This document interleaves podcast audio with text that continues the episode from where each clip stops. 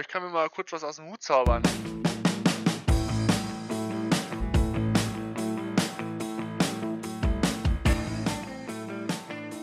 Vertraute Zweisamkeit. The Bears. The Bears. Bear, äh, Bear Down, meine Damen und Herren. Herzlich willkommen zu einer weiteren Folge Into the Bears Cave Podcast. Ich bin euer Host Arne und bin heute alleine. Ähm, ich darf euch heute alleine mit meiner Stimme beglücken. Ich hoffe, dass euch ähm, Matze und Idee nicht zu sehr fehlen. Äh, ja, ich bin noch so ein bisschen, einigen von euch wird es genauso gehen, noch so ein bisschen down von dem letzten Spiel am Sonntag, über das wir jetzt auch am Anfang etwas reden werden. Und danach machen wir auch die, direkt die kleine Preview dahinter für das Spiel in Woche 3, was bisher auch nicht so rosig aussieht, muss ich ehrlich gestehen. Ihr könnt vielleicht ja auch mal ähm, sagen, wie euch das am besten gefällt. Wir haben es letzte Woche ja getrennt, wo die beiden, de, wo, die, wo Ide und Matze die beiden das gut gemacht haben, wie ich finde. Ähm, und ähm, uns vielleicht mal mitteilen, wie ihr es findet, ob wir es eher getrennt lassen sollen oder ob ähm, euch eine gemeinsame Folge besser gefällt. Aber starten wir doch mal direkt rein. Ähm, ja, wir haben gegen Tampa Bay Buccaneers in Tampa Bay gespielt, haben verloren, 27 zu 17. Und ich, das Spiel war nicht, weiß nicht, nicht so close, wie es anhört. Ähm, die Offense war irgendwie, ich, ich weiß es nicht, ja, nicht da die Defense war am Ende tatsächlich aus irgendeinem Grund der Grund, warum wir noch im Spiel waren. Und ähm, ich weiß nicht so ganz, was ich daraus, was ich daraus machen soll. Bin ich ehrlich. Ähm, klar, wir haben jetzt Woche 2 und es ist vielleicht auch eine ähm, ziemliche Overreaction, aber noch ist es eher so same old Bears. Weiß ich nicht. Also am Ende des Spiels habe ich mich irgendwie leer gefühlt. Ich habe mich nicht sehr aufgeregt. Ich meine, klar, die äh, Erwartungen waren ein bisschen höher nach der Offseason und ihr habt es ja auch in den, in den Offseason-Folgen gehört, wie, äh, wie hyped wir alle, alle drei waren. Auch und auch, auch die anderen Bears-Fans, die wir da hatten. Hier Marc vom Bears Busel oder auch äh, Rocky ähm, von den Fantasy Football Pro Procasters. Jetzt herzlichen Glückwunsch zu dem, zu dem Gig. Ähm, und irgendwie waren die letzten zwei Wochen nicht wirklich das, was man erwartet hatte als man in die Saison gegangen ist. Und ähm, ich finde es ganz schwierig, ganz schwierig, da jetzt irgendwie ich, ein wirkliches Fazit draus zu ziehen. Ich meine, Fazit, auch wenn es kacke. Ähm, bisher. Man hat, man hat am Anfang, Anfang des Spiels, ja, um da um reinzukommen, Anfang des Spiels gut angefangen, äh, schönen Touchdown, 57 Yards, ähm, 57 Yards Drive gehabt, 75 äh, Yards Drive gehabt. Äh, Daniel Mooney, äh, DJ Moore direkt, ein, direkt gut einbringen können, der das Spiel auch stark gefinisht hat. Leider ohne Touchdown, aber trotzdem stark gefinisht hat mit äh, sechs Receptions, sieben Targets und 104 Yards. Aber dann weiß ich nicht, was danach passiert ist. Und, und ich meine, gehen wir es doch mal gemeinsam durch, ja? Erster Drive, Touchdown. Acht Plays, 75 Yards, auch nicht viel Zeit von der Uhr genommen.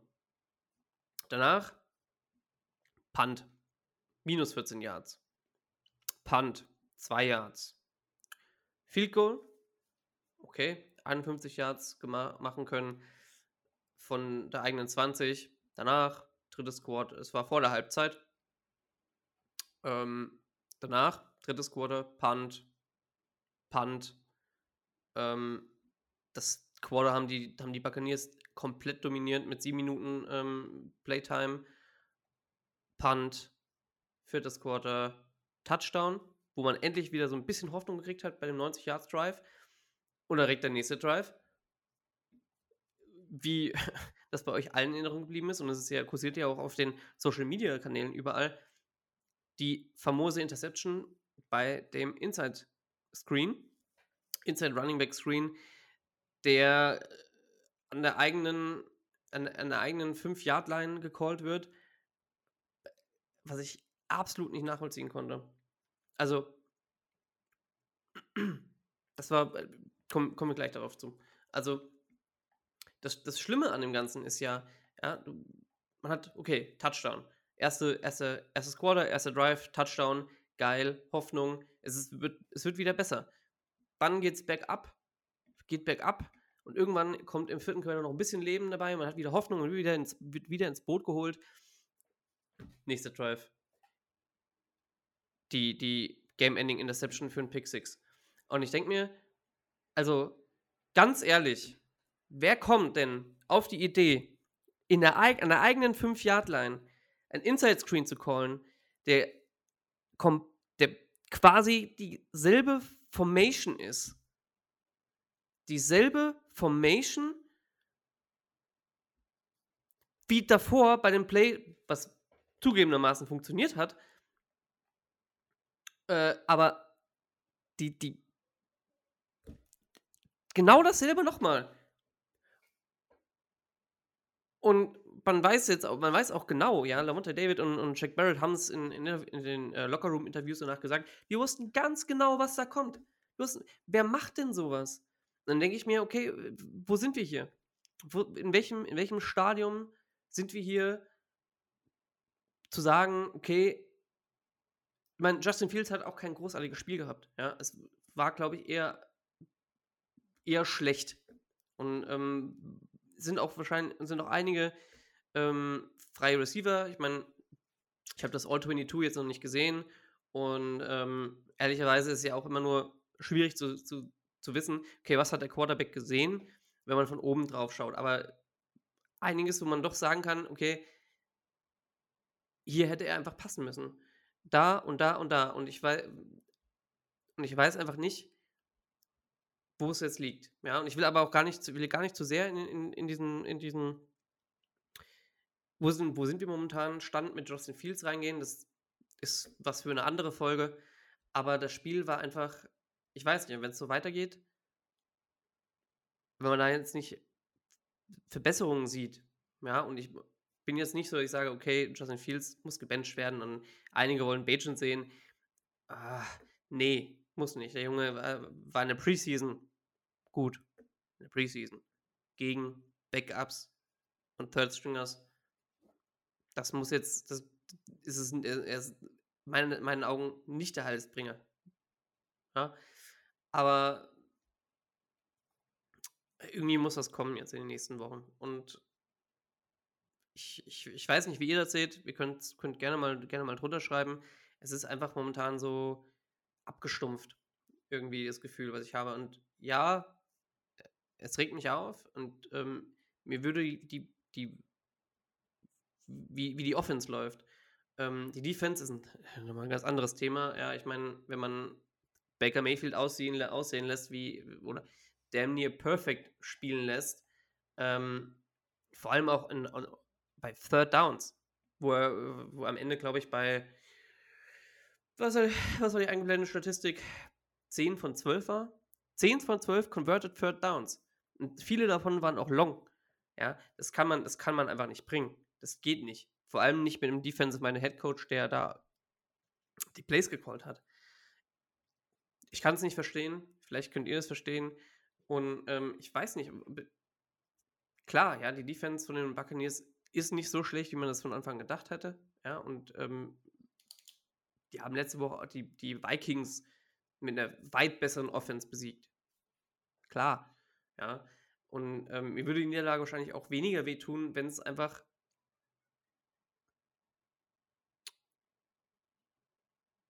wenn, wenn die Offense oder wenn das Team einfach gezeigt hätte, okay, wir wollen. Die sind aufs Spielfeld gegangen und irgendwie, weiß ich nicht, erscheinen, erscheinen mir einfach schlapp. Und hat am Ende, also zumindest ich hab's am Ende gesehen. Ihr könnt mich gerne berichtigen, wenn ihr es anders gesehen habt, ähm, da draußen. Aber auch Justin sah so unkomfortabel aus, wie er auf dem Feld stand, wie er sich, seine Körperhaltung, so unkomfortabel. Ich weiß nicht, warum er nicht läuft, zum Beispiel. Das ist so ein Ding. Ähm Und ich, ich weiß nicht, warum man, warum man nicht mehr Rollouts macht oder keine Ahnung. Ja, ist so ein Ding. Es geht ja auch meistens auch nur bedingt. Aber so wie er hat spielen müssen, Anführungszeichen, oder gespielt hat oder sich gezwungen hat zu spielen, sah er unkomfortabel aus. Und hat, man hatte es auch in, man hat es einfach in seinem Gesicht gesehen am Ende, wo er einfach fertig war, abgeschenkt. Und dann abgeschenkt hatte. Ähm, äh, also, deswegen, ich kann es nicht verstehen. Dann holt er dich rein und holen sie dich rein mit diesem einen Touch-on, mit dem Touch-on-Drive, mit dem, am Ende ähm, einen wunderschönen Pass, Pass hatte für, 20, für über 20, für, äh, für 20 Yards für, zu Chase Claypool. Und man denkt sich, ja, geil, äh, es, es kann doch gehen. Und der nächste Drive, Big Six. Danach der Drive, letzter Interception im Spiel. Obwohl das Spiel vorher schon vorbei war. Wenn wir, wenn, wenn wir wirklich ehrlich sind, der, der Pick Six hat einfach, das war der Sargnagel. Ja, danach der Drive geschenkt. Das, pff, keine Ahnung. Und ich, ich weiß nicht, wo wir da momentan sind. Und wir werden in einer anderen Folge nochmal drauf eingehen, wie wir drüber denken, wie, wie, was jetzt passieren muss oder wie wir, wie vielleicht das Team aussehen sehen, sehen sollte oder was, was da passieren muss und wo wir denn, wo wir den Stand sehen, aber momentan es ist definitiv eine Overreaction. Meinerseits sehe ich schwarz. In der Tat. Ähm, ja. Nee, ich meine, was soll, was soll ich noch sagen? Wo sind wir, wo, wo sind wir hier? Justin Fields hatte ein 200 Yards Game, was aber hauptsächlich natürlich hauptsächlich in zwei Drives kam. Danach war eher weniger. Ähm, das Running Game lief absolut nicht und ja, die Buccaneers haben eine starke D-Line, vor allem mit Vita Wehr in der Mitte und sowas. Nur Inside Running Game hat überhaupt nicht funktioniert, so nichts anderes probiert. Justin Fields durfte nicht rennen und ähm, und oder hat ist nicht gerannt, warum auch immer. Meine Vermutung ist, er, ist, man hat es ihm versucht, ein bisschen abzuerziehen. Ähm, er spielt viel zu sicher, meiner Meinung nach. Also darauf zu bedacht, keine Fehler zu machen. Und weiß es nicht. Jetzt hat mich gerade mein Gast für, ähm, für das äh, kommende Spiel ähm, erreicht. Sagen wir es mal so. Ähm, ist, moin. Moin. Äh, kannst dich gerne, gerne mal vorstellen, Daniel. Und ähm, was ihr so machst, wo du, wo du herkommst. Und ich finde es schön, dass du mich auch mit, mein, mit einem Bears Polo begrüßt sehr. Ja, ehrlicherweise muss ich, muss ich zugeben, dass die Bears so ein bisschen mein NFC-Team sind, äh, was ich sehr viel Sympathien für habe. Aber schön. Es ist dieses aktuell, ähm, dadurch, dass ich jobmäßig mit den Atlanta Falcons zu tun habe, ein bisschen von denen so angegriffen, aber ich, ich äh, liebe es sehr, dass die Bears jetzt das, äh, das normale äh, Secondary-Logo auch als Primary gemacht haben, weil ich finde den Bär sensationell und ich habe dieses, dieses C nie richtig verstanden. Aber ähm, nee, ich äh, habe da sehr viel Sympathien. Ja, ich mag genau, das Secondary-Logo auch sehr gerne. Sorry für die Unterbrechung. Nee, nee, genau. Also äh, von daher hier bei mir auf der, auf der äh, linken Brust äh, der, der Bär zu sehen, finde ich, finde ich sehr, sehr schön. Ähm, Daniel Jensen bin ich, äh, arbeite normalerweise äh, im Sportbusiness, aber mache ganz viel für die Footballerei, da eben auch in der, in der Montagssendung im Fantasy-Format, das wir heute noch aufnehmen und ganz vielen anderen und dann eben nebenbei noch ähm, den Chiefs-Podcast, äh, das Kingdom, ich glaube, dem aktuell größten deutschen Chiefs-Podcast und äh, machen da eben, also ich habe ein Buch geschrieben mit Patrick Mahomes, ähm, habe ein sehr aktiv in der, in der Community bei den, bei den Chiefs und äh, habe auch mit denen schon zusammengearbeitet. Von daher, ähm, das ist das große Team. Ich war mal ein Jahr in Kansas und äh, da ist die Liebe entstanden zu Tony Gonzalez zu dem Zeitpunkt. Ja. Und das ist dann mehr oder weniger geblieben die letzten 20 Jahre. Ja, cool. Also habe ich mir einen richtigen Experten quasi rangeholt. Ähm, als Bears-Sympathisant, magst du vielleicht noch kurz eine, eine, Stellungnahme zu dem Spiel am Sonntag geben, falls du es gesehen hast? Ich weiß nicht. Also leider auch nur in der, leider ehrlicherweise auch nur in der, in der ähm, Konferenz.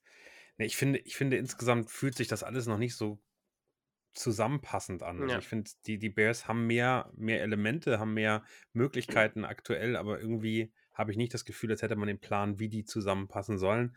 Und äh, mir tut Justin Fields leid. Ich muss ehrlicherweise sagen, ich ähm, finde ihn als Fantasy-Spieler sensationell. Ich finde ihn als Footballspieler, habe ich mir immer gewünscht, dass der, dass der gut wird. Ich habe auch irgendwo ein orangenes äh, Justin Fields-Trikot hängen.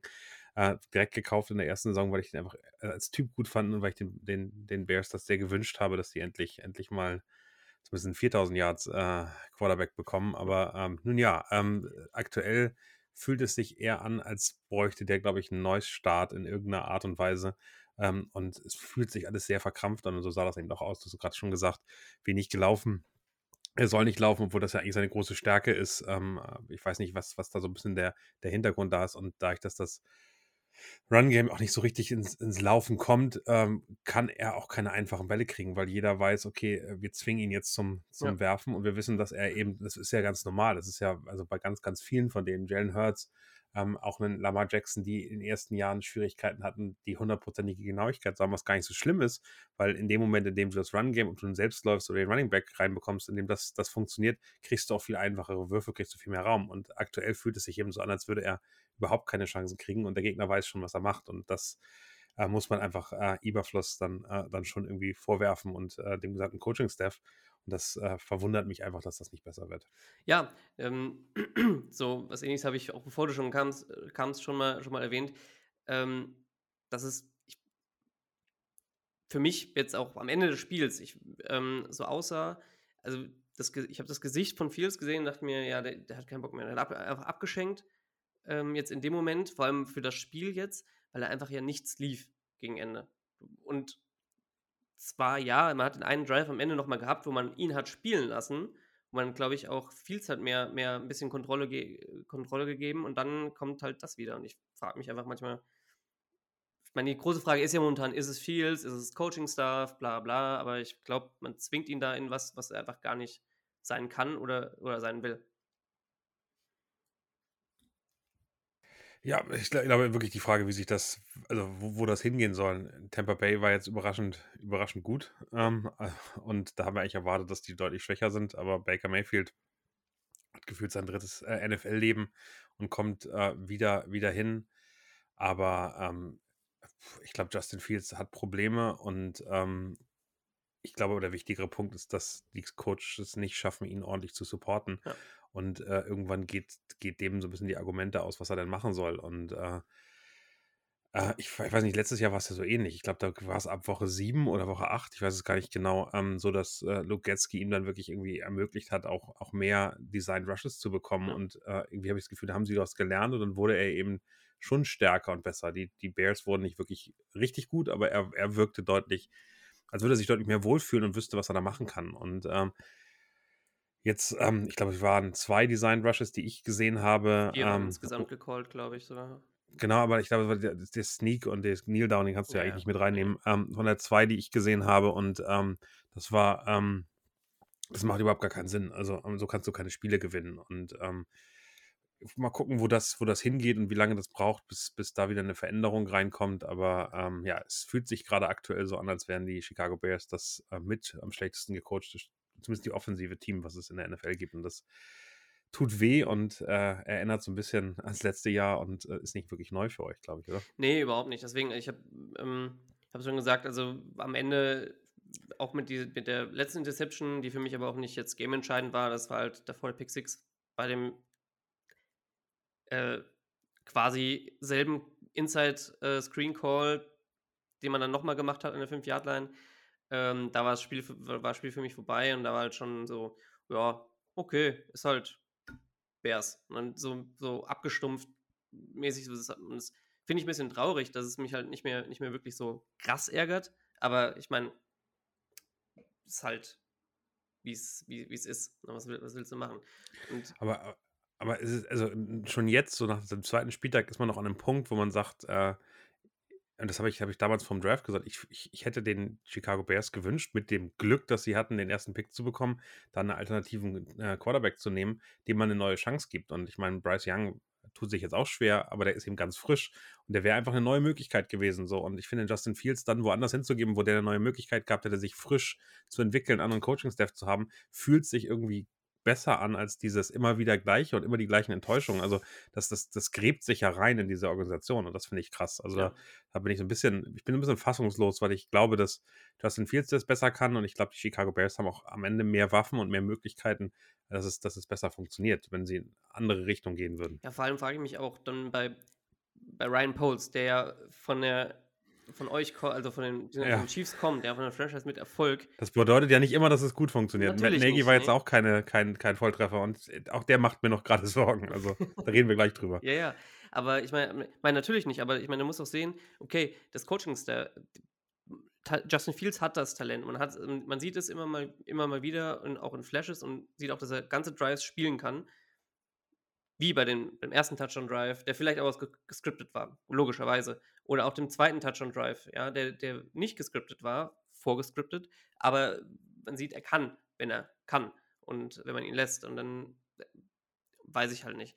Ähm, das, Hast du über diese Interception von, äh, von äh, Shaq Barrett äh, schon gesprochen? Weil das war für mich so ein, so ein, so ein Coaching-Thema, wo du einfach zweimal nacheinander das gleiche, das gleiche Ja. Play callst und jeder auf dem Feld, also Jeder. sogar die Fans wussten, was passiert. ja, na- Und dann war das einfach nur eine Konsequenz, dass, äh, also, es hat mich so ein bisschen erinnert, äh, Flashbacks an diese Patriots-Seahawks Super Bowl-Situation, Mhm. wo man hinterher dann sagt, ja, genau das Play haben wir trainiert und genau das hat er gemacht. Da hat er nicht gekriegt, diesmal hat er ihn bekommen. Äh, sehr schön. Und genau da war es auch so. Also, wenn du vorher, also, wa- was ist das denn für, eine, für ein Armutszeugnis, wenn du hinterher in den, in den Locker-Room von den von den Buccaneers gehst und dann hörst, ja, wir wussten alle, was passiert. Das war die, der easyste, einfachste, lockerste Interception, die wir überhaupt machen können. Und das finde Ja. ich, also, da, da muss man sich schämen als Coach. Und das, das finde ich so, so, so bitter, dass das irgendwie, also dass wir überhaupt über Fields reden, äh, wo die Grundlagen, damit er überhaupt erfolgreich sein könnte, überhaupt nicht gesetzt werden. Und äh, das ist bitter. Also das, äh, Ja, ja, ich, ich, weh. ich habe es ich schon erwähnt. Ich bin auch kurz laut geworden, weil mich das richtig, das, das ist so ein Punkt, der mich richtig aufgeregt hat. Ähm, und dann, und dann, und dann steht die Frechheit danach in der, in der, in der äh, Presskonferenz, jetzt gestern, zu sagen, oh ja, war auch eigentlich ein guter Call. Wenn er funktioniert hat, hätte er funktioniert, wenn nicht, nicht. Aber wenn du denselben Call zweimal hintereinander spielst und du hast einen, einen Defensive Head Coach und hast eine Defense, eine Defensive Line, die so gut ist wie von den Bucks, die ja wirklich gut ist mit den Spielern, die sie haben. Ja? Secondary Problem, aber die Line gut. Wie, wie, wie kannst du das machen? Also das, das, das ist wirklich Malpractice von, vom Coaching-Staff und bringt dann aber leider Justin Fields in die Position, dass über ihn geredet wird, zu sagen, ja, ja, aber warum, äh, warum wirft er da diese Interception? Ge- ging doch gar nicht anders, wenn, wenn das Team, andere Team genau weiß, was kommt. Und es war aber im Packerspiel ja genau dasselbe Problem, dass, die, dass man auch nachher gesagt hat, bekommen hat, ja, wir wussten genau, was Götzi macht. So, also dann funktioniert das doch gar nicht. Dann, dann, also, ja. Gut. Genug, äh, sonst ähm, rede ich mich noch im Kopf und Kragen. Sprechen wir noch über Woche 3. Ich meine, ähm, die Chiefs, äh, die, das Woche 1 Spiel habe ich gesehen. Ähm, es war auch sehr frus frustrierend, fand ich, für die, jetzt für, für Patrick Mahomes vor allen Dingen. Ähm, wie, wie, wie stehen die Chiefs momentan? Teammäßig. Ähm, naja, erstmal muss man ganz klar sagen, das erste Spiel ohne Travis Kelsey kurzfristig war, glaube ich, eine Katastrophe für die Offense, gerade weil der als so der Schlüssel-Receiver eben äh, dann kurzfristig ausfällt, wo man sich, man merkte, man konnte sich nicht gut darauf vorbereiten. Auf der anderen Seite des Balls Chris Jones, der lange im Holdout war, der wahrscheinlich eine ähnliche, ähnlich große Bedeutung für dieses Team hat wie, wie Travis Kelsey. Da wusste man aber, was passiert, da konnte man sich darauf vorbereiten, wochenlang. Und ich fand, die Defense sah eigentlich im ersten, in der ersten Spiel gut aus. Sie sah im zweiten Spiel jetzt ähm, gegen ähm, für den Namen noch nicht mal mehr ein hier. Ja. Genau, gegen die Jaguars äh, sahen, äh, ich war völlig fest im Lions-Spiel, äh, aber die, gegen die Jaguars sah die Defense sensationell aus. Also, wenn die so spielt, wie sie am, ähm, am Sonntag spielt, ist das eine Top-5-Defense und äh, das, das ist scary für, glaube ich, die gesamte Liga, wenn dem, dem so wäre Ja. und wenn das immer so aussieht. Und Chris Jones sieht aus wie ein Defensive Player of the Year, wenn es da nicht einen Micah Parsons geben würde. Äh, oder ein TJ Watt, wenn man gesehen hat, was der gestern Nacht gemacht hat. Also am Ende ähm, ist das wirklich, ähm, also der glaube ich 38 Prozent der Snaps äh, Pressure äh, gesorgt, was ein absurder Wert ist, egal ob du auf, auf äh, Defensive End oder Tackle spielst. Also von daher, die Defense sieht richtig, richtig gut aus. Die hat mehr Playmaker bekommen als jemals in der Vergangenheit unter Patrick Mahomes mit äh, George Kalafdis, ähm, der auch schon wieder 1,56 gemacht hat, der wirklich da aufhört, wo er am Ende der letzten Saison dann, dann sozusagen das beendet hat. Ja. Mit Felix Anjudike Yusoma, der glaube ich 15 oder 16 Snaps gespielt hat und äh, in der Zeit schon irgendwie äh, zwei Tackles, äh, zwei, äh, zweimal Pressure gemacht hat und einfach ein ganz, ganz also wirklich eine Bedeutung hat, ohne groß zu spielen. Und dann äh, eben im Defensive Backfield ähm, die ganzen Jungen aus dem letzten Jahr, die den Super Bowl gewonnen haben, die, wo man anmerkt, dass die jetzt einfach erfahrener sind. Äh, und Trent McDuffie könnte ähm, wirklich einen, äh, einen Cornerback-Superstar werden, wenn der weiter so sich entwickelt, wie er es aktuell macht. Also der übernimmt so viel Verantwortung für einen Spieler im zweiten Jahr, dass die, die Chiefs Defense äh, wirklich aktuell richtig, richtig gut aussieht überraschend gut und, ähm, und gleichzeitig war das Spiel nicht so doll, was an äh, eklatanten Fehlern in der Offense äh, liegt. Mal angefangen in der Offensive Line, die übrigens gut steht. Also die haben, glaube ich, relativ wenig Pressure zugelassen. Javan Taylor, glaube ich, über, über 90 ähm, Snaps, die er gespielt hat, zwei, zwei Pressure zugelassen. Völlig in Ordnung wenn er da nicht fünf Strafen gehabt hätte ähm, und äh, so ein bisschen rausgepickt worden ist, erst von NBC und jetzt von der NFL und von Referees, als das darfst du nicht mehr machen. Ich glaube, die, ähm, die, die, die Zeit, wo er startet, äh, den Snap und sich bewegt, ist völlig in Ordnung. Die ist eben wirklich krass in der Grauzone. Also, das ist so ein bisschen wie, wie bei der Formel 1, wenn es einen Start gibt. Man, man denkt, die hätten einen Frühstart gehabt, aber er war einfach so gut auf dem Timing. Äh, das, was nicht geht, ist, dass er so weit hinten steht. Also, er muss mit dem Helm etwa Hüfthöhe des, des Centers stehen und das macht er teilweise nicht. Und das äh, ist aber, wenn das jahrelang erlaubt worden ist, ich meine, der gleiche, die gleichen Referees, die die Chiefs jetzt in Woche 2 hatten, hatten sie auch in der Preseason mhm. und da haben sie es erlaubt und ähm, von daher muss der sich umstellen. Und ich glaube, das ist psychisch und äh, dann auch im Training mitten in der Saison, auch wenn es nur zwei Wochen sind, massiv schwierig. Und da werden wir gucken, wie der da sozusagen langsam hinkommt. Aber ähm, die O-Line ist deutlich besser als, als das da ist. Ähm, dann dazu gibt es zwei oder drei Turnover, die, die dann entstanden sind äh, direkt am Anfang des Spiels. Und man sieht, man hat drei Turnover, man hat äh, durch Strafen über 95 Yards, äh, ist das einfach unfassbar schlecht und äh, dafür sah das dann ganz okay aus. Also die Receiver äh, sahen ähm, im Gegensatz zu Woche 1, wo die wirklich, also Butterfinger hatten, Tony, Sky Moore, die teilweise Routen gelaufen sind, die nicht gestimmt haben und ja. Äh, sah, sie, sah sie wirklich viel besser aus. Trotzdem, ich habe äh, heute so ein bisschen Analysen gesehen von einzelnen Szenen. Ui, da ist noch ganz schön viel Verbesserungspotenzial. Die Route, das Route Running ist immer noch nicht gut. Teilweise ist, fällt das dann gar nicht so doll auf, aber ähm, da läuft dann ein Receiver zu eng und damit äh, nimmt er dann sozusagen dem anderen den Platz weg und der Receiver ist noch, äh, der Verteidiger ist noch zu dicht dran. So Sachen, die man im ersten Moment live im Spiel gar nicht sieht. Wenn man die Analyse geht, sieht man da ist noch ganz, ganz, ganz viel zu arbeiten. Außer man, Was ja aber, außer man ja? schaut, den Bär, außer man schaut den Bears zu und sieht Matt und äh, DJ Moore dieselbe Hookroute äh, Hookroute laufen, ja. Also. Manchmal, manchmal ist das ja sogar gewollt, aber es ist, es ist, es ist schon absurd. Ähm, genau, also wenn das, wenn das so sichtbar ist, ist es dann völlig absurd, aber ähm, bei den Chiefs ist dann einfach viel, viel, viel schief gegangen und ähm, das, das bin ich, deshalb bin ich so optimistisch, weil das haben wir öfter mal gehabt. 2021 ähm, gab es da Probleme ähm, nach dem Super Bowl-Niederlage, mhm. 2022, 21, 22, 21 war es, der Super Bowl-Niederlage gegen, gegen die Buccaneers und Tom Brady. Ähm, mit der neuen O-Line hat sich Mahomes super schwer getan, da so ein Gefühl zu kriegen, weil plötzlich hatte er Protection. Das war einfach vorher nicht gewohnt, auch im College nicht. Und äh, von daher brauchte der, glaube ich, acht Spiele, sieben Spiele, äh, um da reinzukommen. Ich glaube, die standen bei 4-4, sind 12-5 aus der Saison gegangen und ähm, dann im AFC Championship Game an, an den Bengals gescheitert, äh, was auch völlig unnötig war. Und äh, von daher kommt man an so einen Punkt, wo ich sage, die Offense die wird sich finden. Andy Reid war selber mal O-Liner, der ist da total drin. Ähm, die Offensive passt da. Der einzige Faktor, der mir noch Angst macht, ist Matt Nagy aktuell, den kann ich noch nicht so einschätzen. Während Eric Bienemy die Commanders auf, auf äh, Siegkurs hält, äh, ist das ein bisschen schwierig. Aber ehrlicherweise haben wir gerade so viele Playmaker wie noch nie unter Mahomes und das Spiel fühlt sich eigentlich ganz gut an. Und wenn die Offensive so nicht funktioniert, dann wird es da noch Änderungen und einen Trade geben. Also ich bin mir ziemlich sicher, dass es da Teams, die Probleme kriegen, ähm, dann äh, auch nochmal sowas abgeben. Könnte ich mir Daniel Mooney bei euch vorstellen, könnte ich mir Mike Evans vorstellen. Da gibt es einfach so ein paar Namen, die ähm, dann relativ schnell gehandelt werden können. Und da hat man ja noch ein bisschen Zeit bis Ende Oktober, bis zur Trade Deadline. Also von daher glaube ich, dass die Chiefs ähm, jede Woche besser werden und ähm, ihr Glück habt, dass ihr so früh äh, auf uns trifft.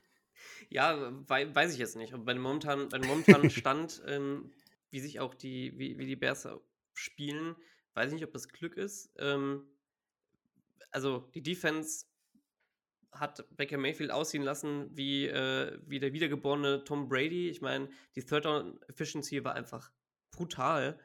Äh, auch bei den vielen Third and Longs, die man der Defense zugute halten muss, aber man muss halt auch halten. Aber bei dem dritten, beim Third Down, ich glaube, Baker stand am Ende irgendwo um die, ich habe es irgendwie gesagt, 10, 12 11, 13, irgendwie sowas. Und das ist schon übel. Äh, das, ist, das ist schon richtig übel für so ein Spiel. Und ich äh, befürchte, wenn das, wenn das so ähnlich läuft, jetzt im nächsten Spiel, ähm, kommen wir gleich, kommen wir aber gleich noch zu, ähm, dann wird das ein Massaker. Also Aber, aber nur um es mal zu verstehen von außen, weil so tief bin ich aber auch nicht drin. Ähm, Alan Williams war ja scheinbar nicht dabei und äh, Iberfluss hat wieder, wieder die Defensive gecallt. Siehst du da ein, einfach, ist, ist der so viel schlechter und ist das ein Problem in der Defensive gewesen? Oder äh, hat das überhaupt nichts damit zu tun? Ähm, ich glaube, das hat überhaupt wenig damit zu tun. Also Alan Williams ähm, war auch nicht gut. Also meines Erachtens, ich, ich habe nicht viel von dem Spiel gesehen ähm, am Sonntag, ehrlicherweise, weil ich einen Musical-Auftritt hatte. Aber ähm, aber ich meine, in speziellen Situationen, vor allem in First und, Second Down, gefiel mir das im, vor allem im vierten Quarter ein bisschen besser, was, äh, was Überfluss da gemacht hat. Ähm, nur war es im Endeffekt kein großer Unterschied, weil die dieselbe Defense haben. Die, waren, die haben sehr, sehr lange zusammen schon äh, zusammen gecoacht, auch in Indie.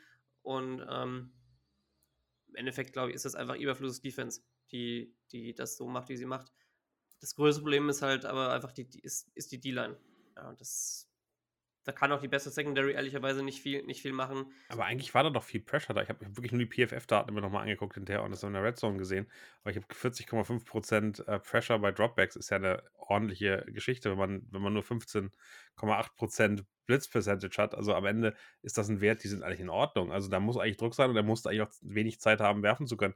Trotzdem hat er ja immer offene Receiver gefunden, hatte ich das Gefühl. Ja, ja, das äh, kann ich erklären. Also ich weiß, erste Woche war so gut wie kein Pressure da, im zweiten. Es sah auch so aus, als würden die keine Pressure kriegen, ehrlicherweise.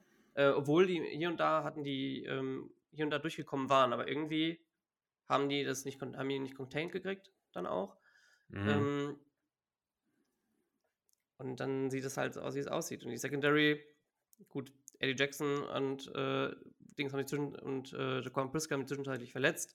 Jackson war dann raus und Brisker war dann äh, wieder drin. Und ähm, naja, was soll ich sagen? Wie es ist. Eine Bitter, ja. Aber also gegen die, gegen die, wenn ja direkt, direkt reinstarten, ja, wie, wie wir es aussehen hier. Ähm, Bears die, wenn wir gerade drüber sprechen, gegen die ähm, Chiefs äh, oh.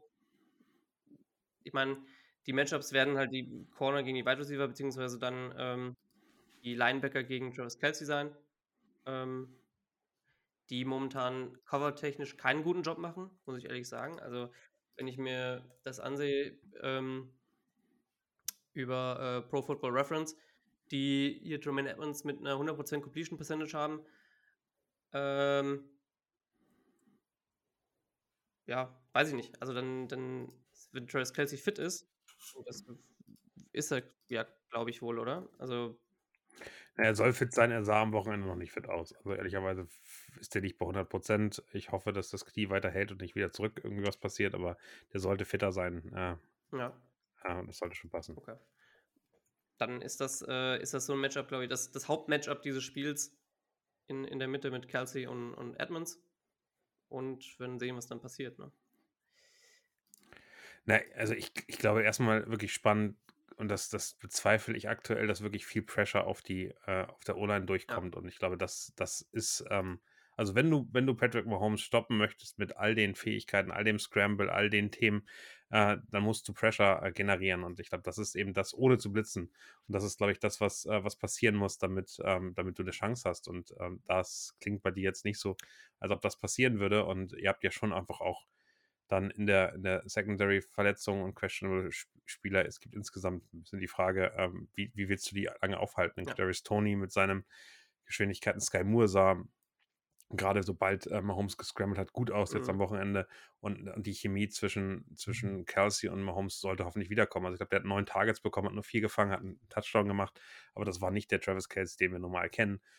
Von daher wirklich ganz spannend zu sehen, wie, wie das äh, funktioniert. Ich glaube, die müssen sich sehr an Riemen reifen und besser werden im Route Running.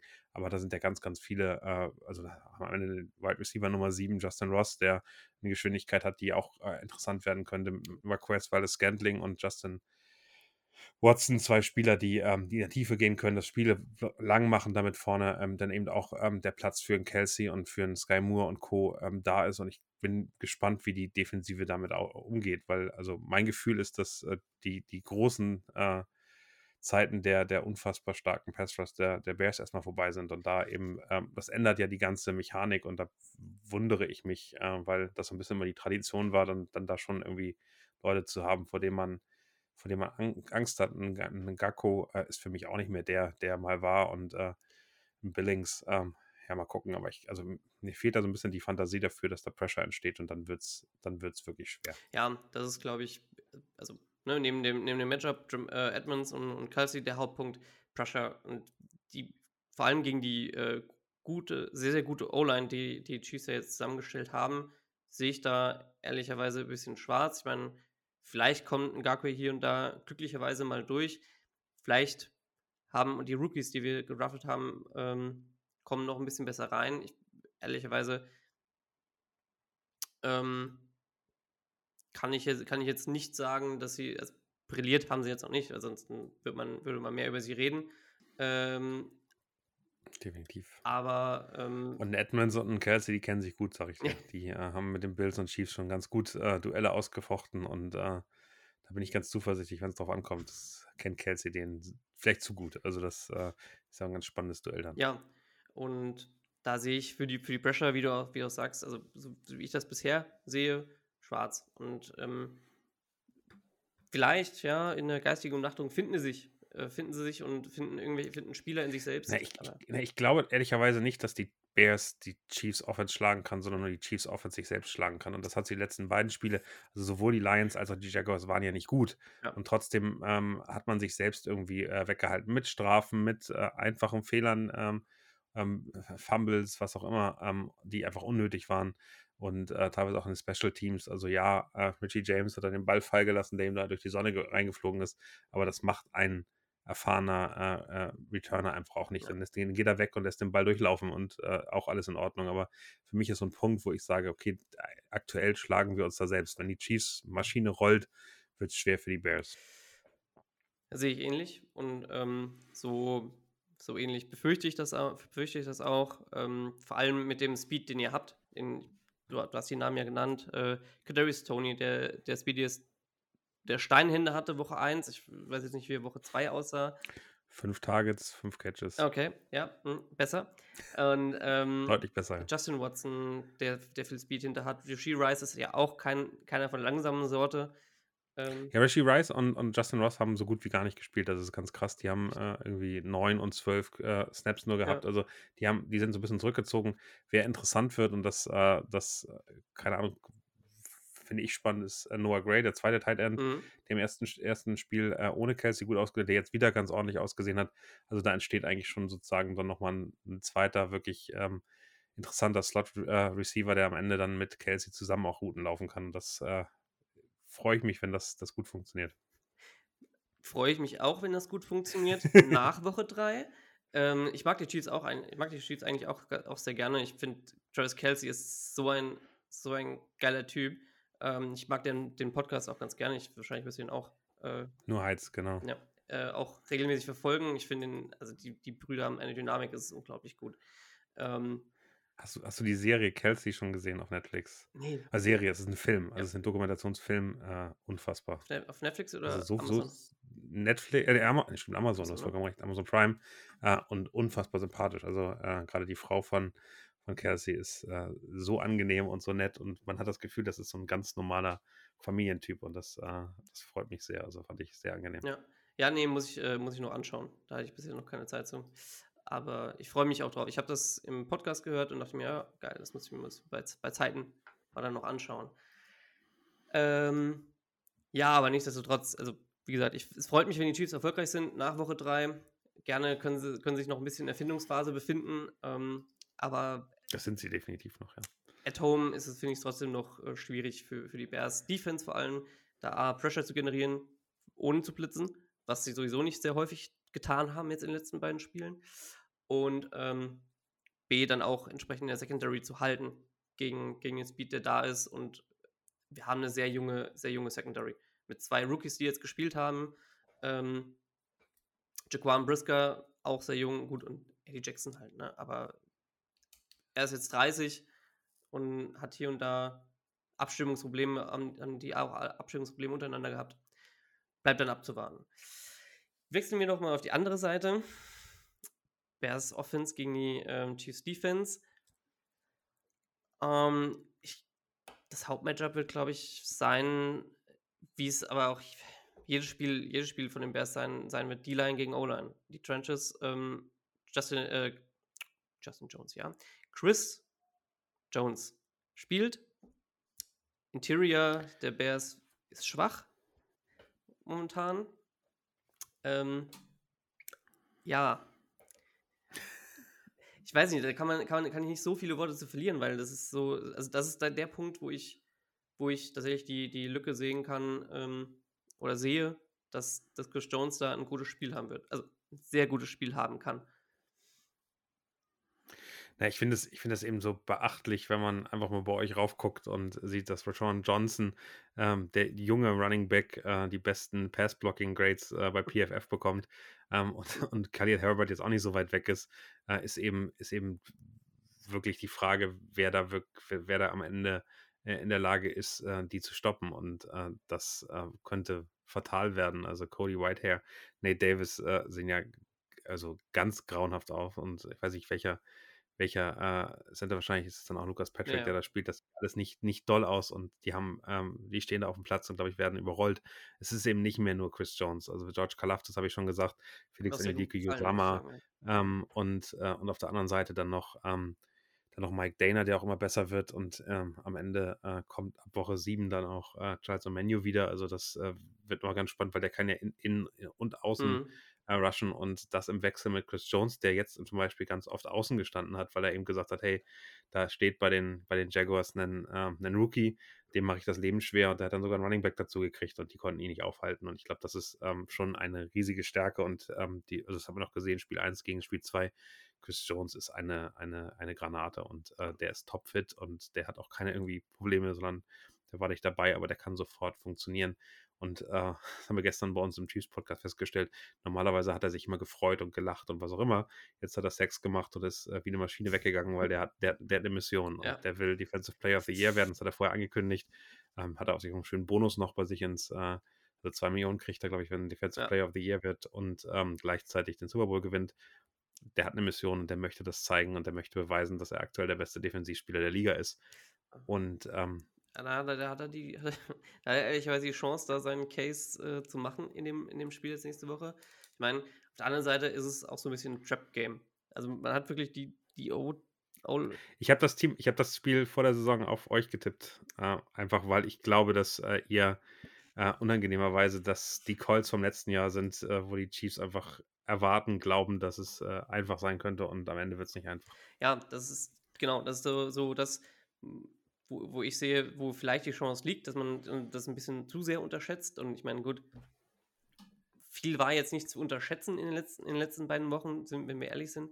Aber ähm, ich meine, grundsätzlich ähm, kann, hoffe ich es, ehrlicherweise auch für, für Fields, dass er sich ein bisschen mehr fängt, dass man vielleicht auch versucht, Fields ein bisschen mehr selbst einzubringen und ähm, weiß nicht, ich glaube, das ist so die einzige Chance, wo man sehen kann, ansonsten gegen Pass, wegen guten Pass Rush, was funktioniert da? Quick Game. Das äh, sieht aber insgesamt schwierig aus, vor allem wenn das Quick Game bisher bedeutet äh, Screens, Screens und noch mehr Screens.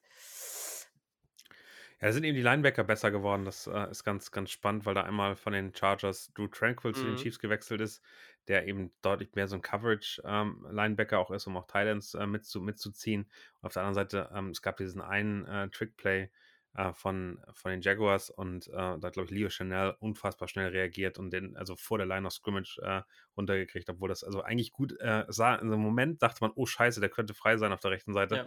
Und dann war, dreht er sich um, sieht, dass der da hinzieht und ist direkt da und, und stoppt ihn noch, weil der Ball nicht hundertprozentig gut geworfen worden ist. Und das zeigt einfach so eine, so eine Intelligenz, die da sich entwickelt hatte, gerade diesen jungen jungen Defense, ähm, gerade bei den Linebackern mit Nick Bolton, ähm, die eigentlich ganz gut aussieht am Ende weiß man nie, die können auch einen schlechten Tag haben, da kann auch ein bisschen was schief gehen, es können ähm, ja. Verletzungen, Ausfälle, was auch immer da sein, aber ich, also wenn ich drüber nachdenke und, und das ist wirklich für mich die einzige Möglichkeit, ist ein Justin Fields, der sehr intelligent läuft und der, ähm, der seine eigenen äh, Chancen da nutzt. Und ich glaube, das ist, das ist das Einzige, was mir auffällt. Aber auch da, also eigentlich, eigentlich sind die Linebacker im Tackle gut, eigentlich sind die äh, gut darauf vorbereitet und äh, so ein Felix Anudike Yusama, der Rookie ist klar, der hat aber eine Geschwindigkeit, die, die einfach krass ist und mit der er, glaube ich, auch ganz gut reagieren kann, um hinterherzuziehen.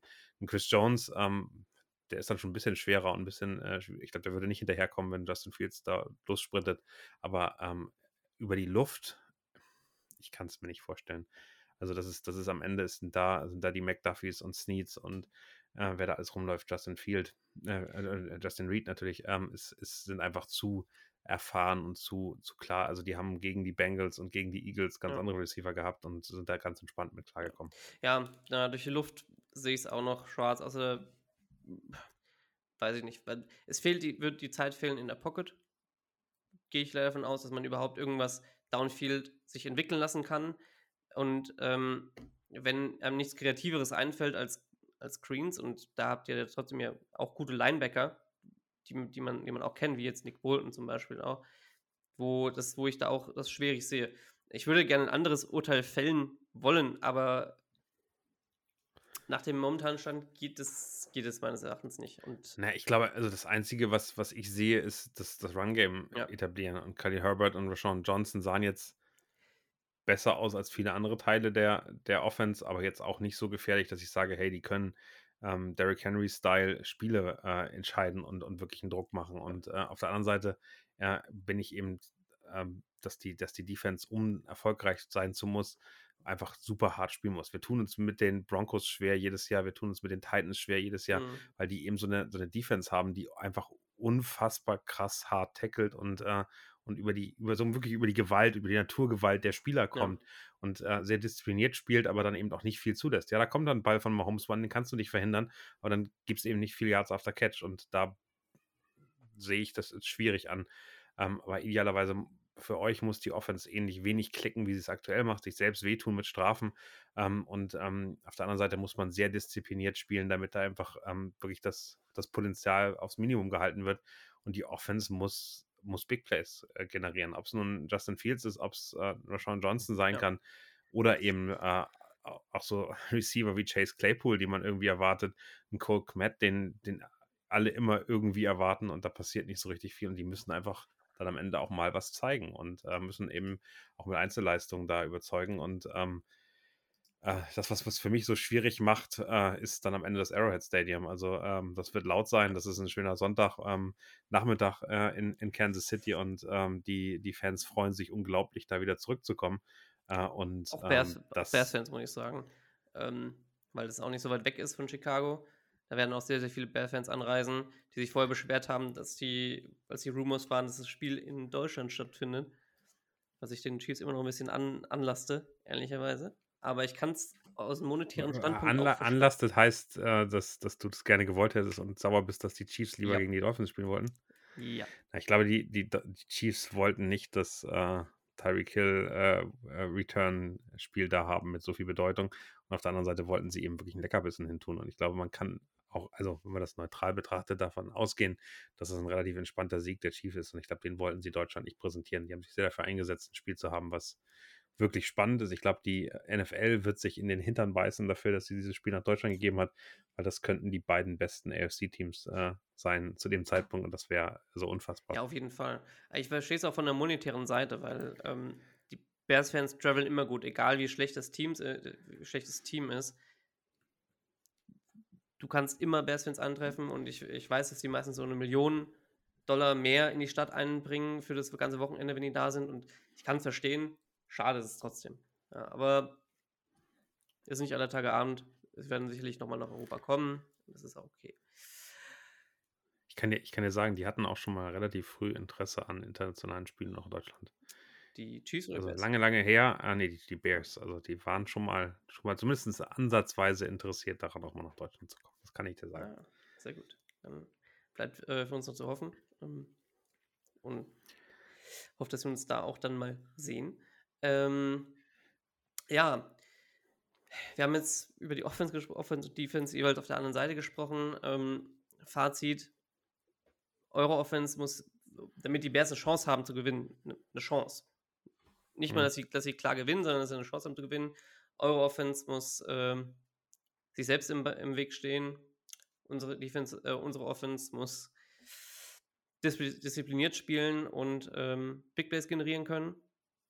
Gehe ich voll überein. Ähm, was wäre denn deine Scoring Prediction? Also man geht immer so bei, bei den Chiefs aus von irgendwie 30 Punkten, die sie machen. Aktuell sieht das ja nicht so doll aus. Ähm, mein Gefühl wäre, es geht Richtung 28 Punkte für die Chiefs und ähm, der Punkt ist, dass äh, sobald die Chiefs führen, lässt Andy Reid das ja immer so auslaufen. Also ich kann mir schon gut so ein 28, 17 vorstellen für die Chiefs. Witzig, dass du das sagst. Genau die Zahl kam mir gerade in den Kopf. Genau das war die Zahl, wo du sagst 28. Also, ja, also ja, ich, ich glaube, die gehen relativ klar in Führung, führen relativ schnell irgendwie so 21-3 oder so. Ja. Ähm, und ähm, dann gehst du eben so ins Mitte, drittes Viertel, so mein Gefühl. Und dann, dann ist mein, mein Thema eben, dass die Chiefs dann immer so ein bisschen rauslassen, weil sie eben, also Andy Reid möchte keine Verletzung riskieren, er, er lässt dann ein bisschen mehr laufen, er guckt, dass, ähm, dass da nicht die hundertprozentig smarten Playcalls kommen, damit man nichts verrät und lässt das dann so auslaufen und am Ende machen sie dann nochmal einen Touchdown, damit auch alles sicher ist ja, und man mehr als einen Score äh, Vorsprung hat und am Ende läuft das so aus. Das ist ein typisches äh, Chiefs-Spiel, wenn es läuft. Ja, ähm, wie gesagt, das wäre auch genau mein, mein Score gewesen vom Gefühl her. Ähm, sollte jetzt nicht irgendwas abgrundtief äh, Verrücktes passieren und man hat und es ist wirklich so ein Trap-Game, was die, was die was die Chiefs spielen quasi. Aber dann, aber dann geht es eher so 17, 14 ja, aus. Also das, ja. also das, also wenn die, wenn die Bears gewinnen wollen, müssen sie die Chiefs Offense unter 20 halten. Ja. Und, äh, und dann ist das wirklich so ein, so ein unangenehmes Spiel, wie es eben am Ende eben gegen die, gegen die Lions war, gegen die, gegen die Jaguars im Prinzip auch war. Aber da hat man schon gesehen, so ganz schlechter Tag der Offense, da, da performen die dann trotzdem noch gut genug, um die Punkte zu machen. Ja. Und die Jaguars kriegen keinen einzigen Touchdown. Am Ende des Tages ist halt immer noch Patrick Mahomes, Patrick Mahomes. Ähm, und der auch genauso einfach alles versucht, um zu gewinnen. Und ähm, man hat es auch sehr gut in der Doku Quarterback gesehen, ähm, wo, er, wo, er, wo er seine, seine Mentalität da hat. Und ähm, genau, deswegen, also das ist auch de, der Punkt, 120 Punkte, ansonsten ist da, ist da wenig rankommen. Wenig rankommen. Es ist, ja, ich, ich würde gerne, ich würde gerne was anderes sagen können. Ähm, und ich hätte gerne auch ein spannenderes Spiel, aber ich erwarte es bisher noch nicht. Das ist so, ist so ein bisschen das. Aber es ist auch ich die Overreaction jetzt aus den, aus den letzten zwei Wochen, glaube ich. So ein bisschen ja, ich war letztes Jahr bei den, bei den Houston Texans im Podcast äh, und da war es so ähnlich, dass man dann irgendwann anfing, sich eher auf den Draft zu konzentrieren als auf die Spiele. Und, und ich glaube, dass, dass dieses Jahr wirklich schwer wird für die, für die Bears. Ich habe gerade mal gesehen, was Las Vegas so sagt. Ich glaube, 4,8 äh, Siegen, Einschätzungen seid ihr gerade so roundabout. Äh, und das ist eben, also am Ende ist es vielleicht sogar besser, das jetzt frühzeitig zu, zu, zu sehen, äh, weil die Saison wird so schwer. Also ja. am Ende sind das zwei Siege, die man eigentlich hätte einfahren müssen am Anfang, wenn damit die Saison gut läuft. Die waren machbar, die waren nicht aus ja. wirklich weit weg. Ja. Ähm, und äh, mein Gefühl, mein Gefühl bei den, bei den Bears wäre ähm, jetzt wirklich ein, also ganz ehrlich, auch nach zwei Spielen schon früh entscheiden, wir machen einen Restart. Aber das Problem ist natürlich, dass Iberfluss weiß, dass der ohne ihn passieren würde. Also wird der den nicht ein, einführen und ähm, das ist irgendwie das, was sich, was sich so bitter anfühlt. Und äh, am Ende, äh, ich habe gerade Justin Fields sechsmal gesackt, das ist unfassbar. Mhm. Und äh, zwei Interceptions, da hat man dann auch am Ende, sieht man das, was da so rauskommt. Und ähm, der, der, ist besser als das, was da an, an, Zahlen steht. Und ich glaube, da sind auch ganz viele, also ob es ein DJ Moore ist, ob es ein Cole Kmet ist, ein Chase Claypool, ein Khalil Herbert, die, die können ja alle was. Das sind ja keine untalentierten Spieler, sondern am Ende äh, sind die überhaupt, also wie auf dem Schachbrett völlig falsch eingesetzt. Also das ist ganz, ganz, ganz komisch. Ja, also entweder, das, das ist ja das, entweder tut sich offensiv da massiv was, so wie äh, letzte, letzte Saison ab der, ab der Mitte, wo man sagt, okay, komm, scheiß auf alles, wir versuchen das nicht mit dem Pocket Passing jetzt einfach nicht mehr so radikal und äh, aber oder Getzi geht. Und bei dem, was ich jetzt momentan gesehen habe und auch wie die, wie die Designs teilweise aussahen, teilweise halt auch gute Designs, das will ich auch gar nicht bestreiten. Ähm, aber das Coaching-Staff, ich, ich, ich, gehe fast davon aus, dass wenn das so weiterläuft, Justin Fields einfach Scapegoat wird hier und, ähm, und sagt, ja gut, dann war es halt nicht. Probieren wir es halt einfach nochmal. Weil das Coaching-Staff selbst wird sich, da, wird sich da nicht rausnehmen. So. Ja, ich glaube, er passt am Ende einfach nicht zur Philosophie. Also so, so gemein, wie das, wie das, wie ja. das da ist. Und äh, das ist schade, aber ich glaube, ich, also ich, ich hätte ihn mir immer gerne bei den Falcons vorgestellt, also so vom Gefühl her, weil mit, den, mit dem Running Game, mit dem Coach, der, der genau dahin designt, wäre das eben eine andere Nummer gewesen. Und ich glaube, dass die Bears das nicht wollen oder so nicht können. Und ähm, äh, ich bin gespannt, was das in den nächsten Wochen wird. Also ich glaube, ähm, fängt man sich und es würde mich super freuen. Also es wäre wirklich sensationell, wenn da irgendwie dann, dann wirklich was passiert. Ähm, dann, dann ist es gut und äh, auch dann fährt man eine Saison ein, die irgendwie so mittelmäßig sein wird, wo man hinterher sagt, was war das jetzt? Jetzt haben wir keinen guten Pick, jetzt haben wir keine, keine guten Möglichkeiten, unser Team irgendwie neu aufzustellen. Wie können wir es verstärken? Oder aber, und das äh, ist die deutlich wahrscheinlicher Variante, man landet eben in den Top 3 ähm, der, der Draft-Picks nächstes Jahr äh, wo man dann ganz klar sagen muss, bitte nutzt das auch. Also das, was er jetzt rausgeholt hat mit DJ Moore und mit, mit Picks, ist in Ordnung, aber da müssen jetzt, da muss einfach was passieren und da muss man jetzt auch einfach Talent in dieses, in dieses Team reinpumpen. Ja. Damit, damit das am Ende äh, wirklich Spaß bringt. Jo, da hat man dann gegebenenfalls zwei Top 5 Picks, mit dem, so wie die Panthers momentan aussehen. Durchaus. Und das ist ja eigentlich was Schönes. Also das da muss ja man nach, dann, dann ist man dabei und muss nachdenken. Und äh, ich finde es so bitter, wie, wie gesagt, bitter und schade, weil ich, Justin Fields ist so großartig und ich weiß nicht, wie man den Jungen hat so. Auch als Typ, also ja. alles, was der sagt, wie der mit dieser Situation umgeht, muss man sagen, totalen Respekt. Ähm, und äh, ja, total bitter, dass, dass das am Ende, am Ende so überhaupt noch nicht funktioniert. Eben. Ähm, so, jetzt noch ganz, ganz kurz, ja, zum Ende der Folge, wir sind nämlich schon fast durch für heute, leider. Ähm, Bold, hast du Bold Predictions mitgebracht? Mir reichen drei Stück. Ähm, für, nur für das Spiel oder insgesamt? Für das Spiel, wenn du insgesamt, wenn du insgesamt einen hast, gerne auch insgesamt. Also das, wie du, wie du da Spaß hast. Ich möchte da meinen, meinen Gast nicht zu sehr einschränken. Ich, ich glaube, dass Rashawn Johnson massiv mehr Snaps bekommen wird. Äh, also ich glaube, dass, dass Khalil Herbert, das ist ja so witzig, weil mit David Montgomery ähm, man jemanden hatte, der, der irgendwie Khalil Herbert die ganze Zeit Snaps weggenommen hat und man das Gefühl hat, der, dem fehlt der Durchbruch in den letzten Jahren. Jetzt bin ich mit dem Punkt, dass Rashawn Johnson, glaube ich, immer mehr Snaps übernehmen wird und eine andere Rolle einnimmt und äh, den sehe ich ähm, relativ schnell als den Lead, Lead Running Back bei euch. Äh, vielleicht, schon, vielleicht schon in diesem Spiel. Ähm, ich äh, ich würde mir die Bold Prediction wünschen, dass sowohl Mooney als auch Claypool in den nächsten Wochen, vielleicht jetzt nicht gegen die Chiefs, aber danach wirklich nochmal effektiv werden. Weil, äh, also, ach, Chase Claypool hatte einen Anfang, der hatte mal ein Selbstbewusstsein und sah richtig gut aus. Und irgendwie ist das bei den ganzen äh, Steelers-Leuten verloren gegangen. Das hat er jetzt, also vielleicht ist Chicago auch der falsche Ort, um Selbstbewusstsein aufzubauen. ähm, das, das sehe ich. Ähm, und dann ähm, eine Bold Prediction für die, für die Chiefs Chris Jones macht mehr als 3 Sacks. Ja, das ist komplett fair. das, ähm, ja, also bei 10 gibt es das erste, gibt es das erste, äh, wird die Schatulle aufgemacht, 1,25 Millionen gibt es als Bonus.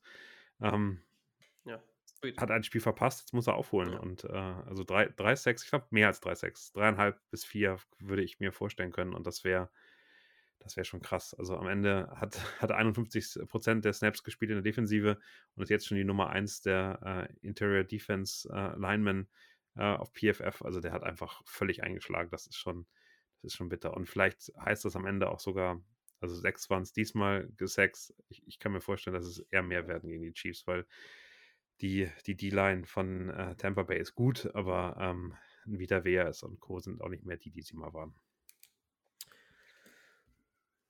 Gut, dann sage ich noch kurz meine Bold Predictions dazu. Ähm, das, deine Meinung zu Rashawn teile ich. Und ähm, er läuft einfach mit viel mehr Wumms, wenn ich so sagen will, viel mehr, viel mehr Aggressivität dahinter, wie Khalil Herbert das macht. Und ähm, ist dynamischer als David Montgomery, wie ich finde.